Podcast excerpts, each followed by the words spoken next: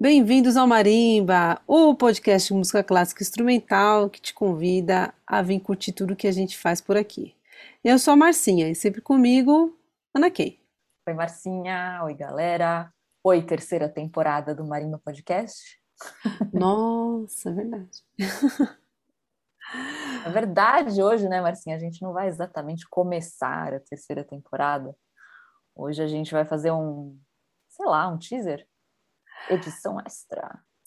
É, talvez algo que tenha a ver literalmente com o que está rolando nesse momento. Estamos 20 de agosto e o mundo ainda não é pós-pandemia, mas ele está caminhando para e cada vez mais rápido. Então a gente vai conversar a respeito do que está rolando e de como estão rolando as coisas é, no mundo dos teatros, por exemplo.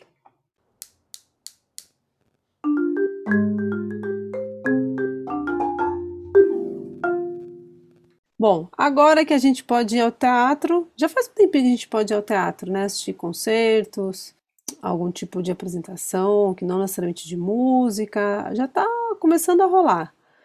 Mas temos alguns protocolos para seguir ainda, certo? Uhum. Como você bem disse, estamos caminhando para algo que é o pós-pandemia, mas ainda estamos na pandemia, não sabemos o que vai ser o pós-pandemia está todo mundo também tão cansado de ficar na tela do computador, na tela da televisão, na tela da internet, na tela do celular. Faz falta, né, ver Não. pessoas de verdade. Total, e sentir a energia do negócio feito ao vivo. Exato. Isso que a gente já comentou por aqui em algumas edições, né? E a gente no palco, a gente teve bastante mudança. A gente começou, quando eu falo a gente, eu digo pegando no, no que eu faço, né? Tocando em orquestra e tal a gente começou com os instrumentistas que não usam o ar para tocar. Então, nada de canto, nada de sopros, é só o pessoal das cordas, percussão, piano, harpa, que são instrumentos que a gente pode usar máscara full time, né? E conforme as restrições foram é, diminuindo, alguns instrumentistas de sopros começaram a entrar novamente em cena para tocar o repertório que a gente estava ali para fazer. Mas com várias restrições. Além do distanciamento é, de cada instrumentista, a gente tem uns acrílicos, sabe? Que impede que quando a gente, por exemplo, toca um clarinete ou um trompete, por mais longe que a gente esteja, o ar está ali, né?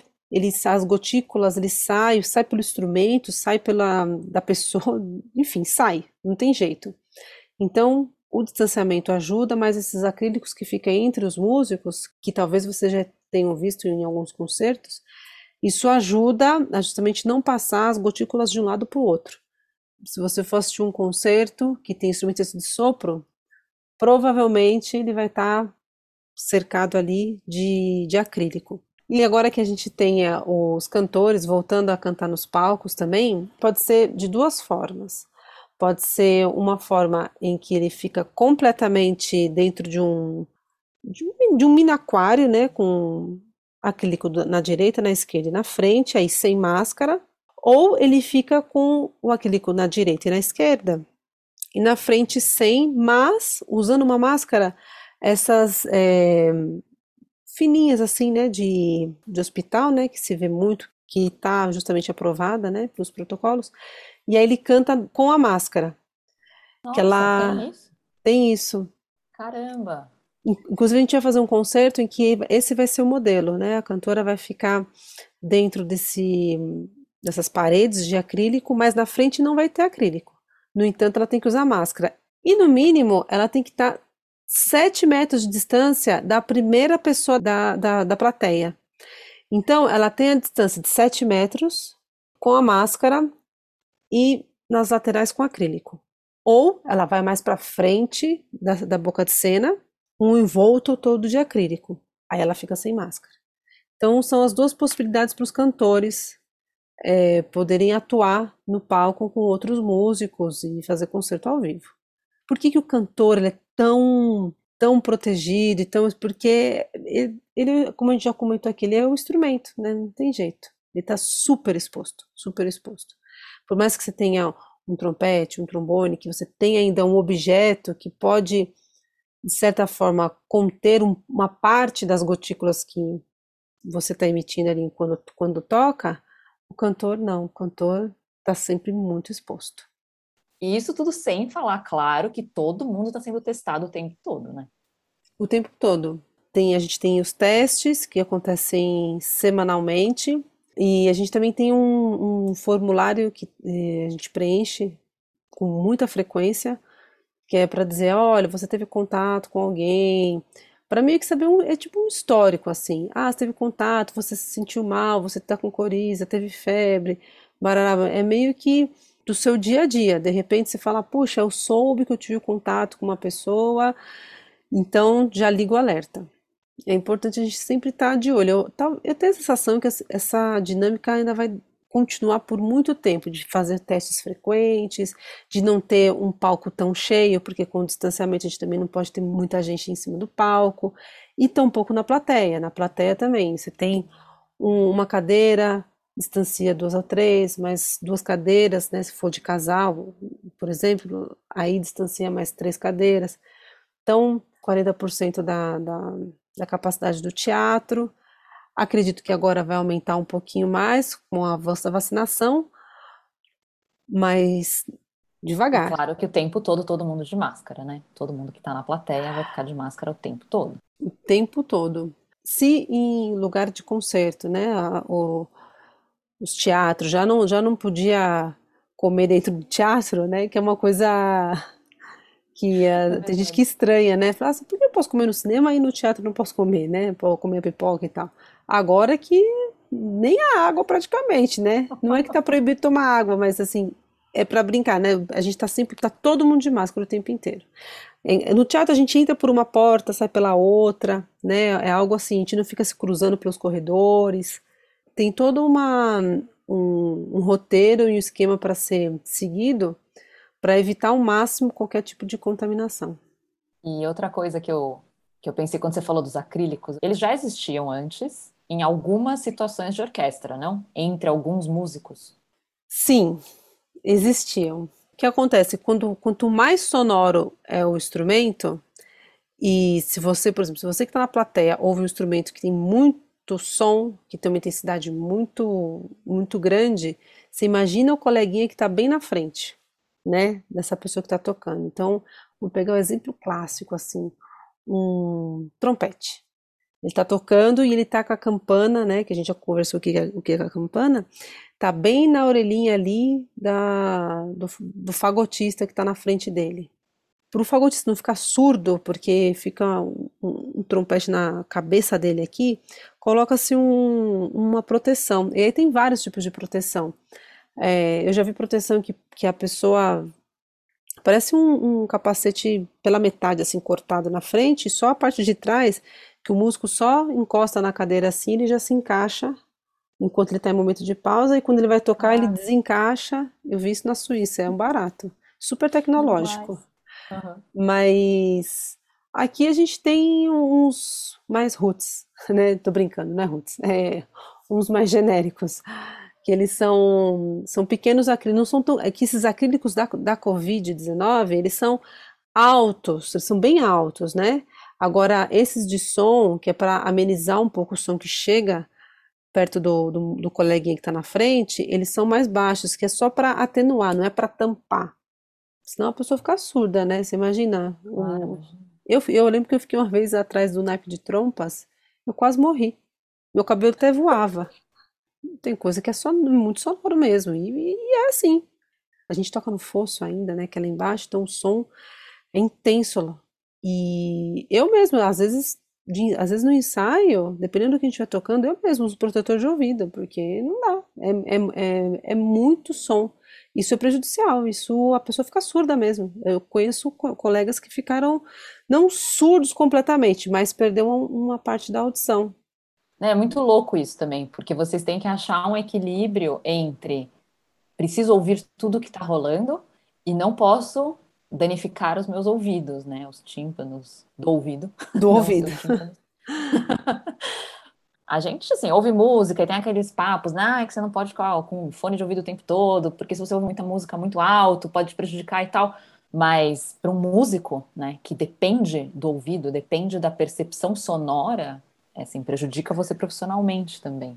Prejudica. Você sabe que tem uma história muito engraçada, né? Que teve, tem uma orquestra que o, o timpanista era meio surdo. Ele já se aposentou já, né?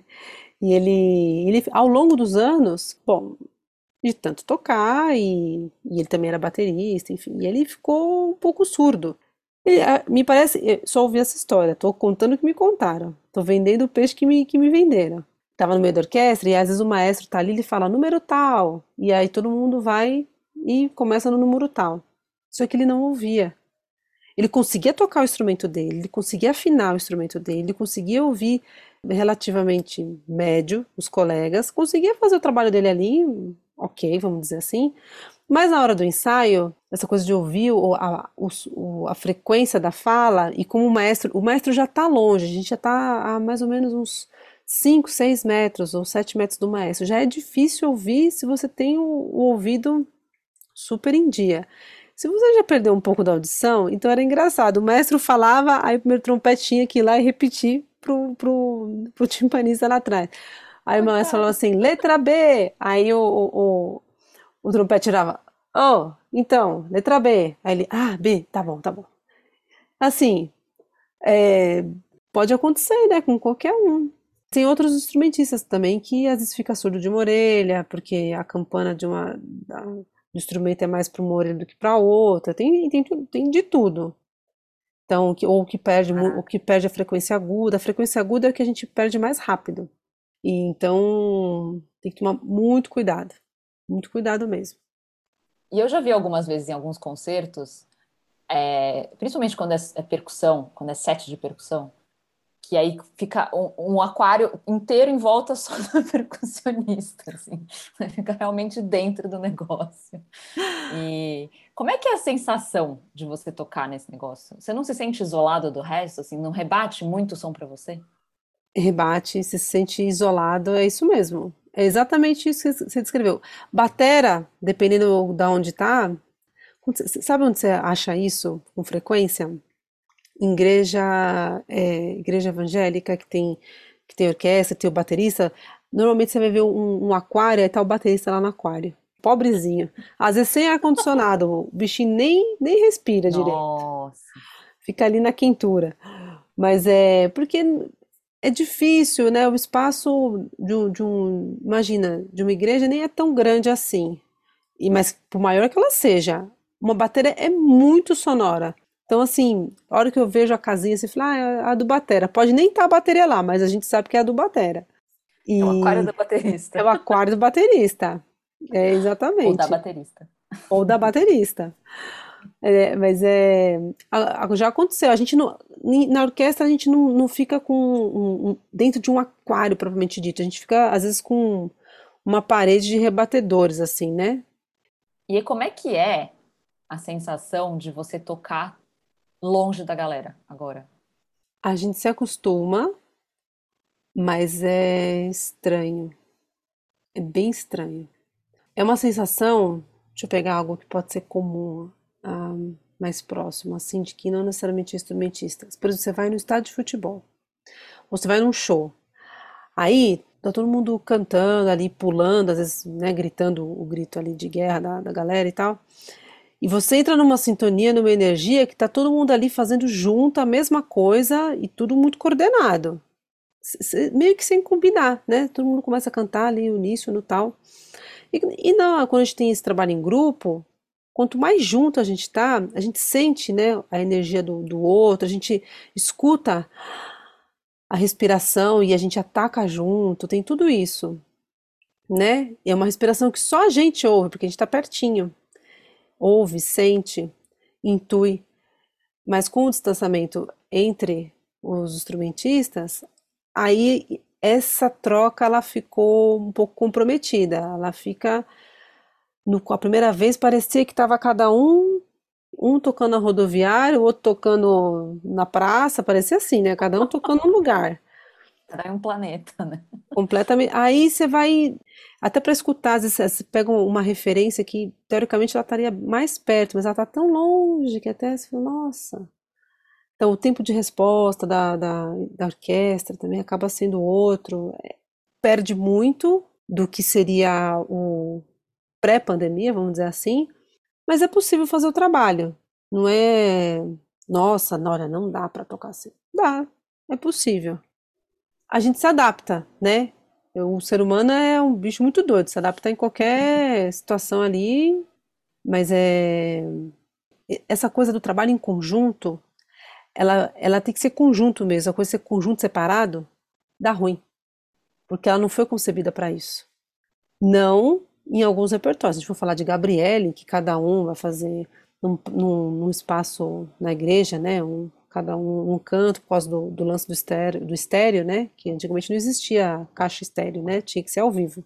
Aí beleza, aí estamos falando de outra concepção musical. Mas se não for o estéreo ao vivo, né? Vamos dizer assim, aí é aí é o trabalho é, em, é grupo e grupo é todo mundo clock junto. Adorei que você falou do Gabriele do momento, né, da, da composição musical, porque esse será o tema da nossa terceira temporada, né? Composers. Todos os compositores, não sei se todos, né? Mas vamos lá. A gente e tenta. O compositor vai ter, ter uma turma aí.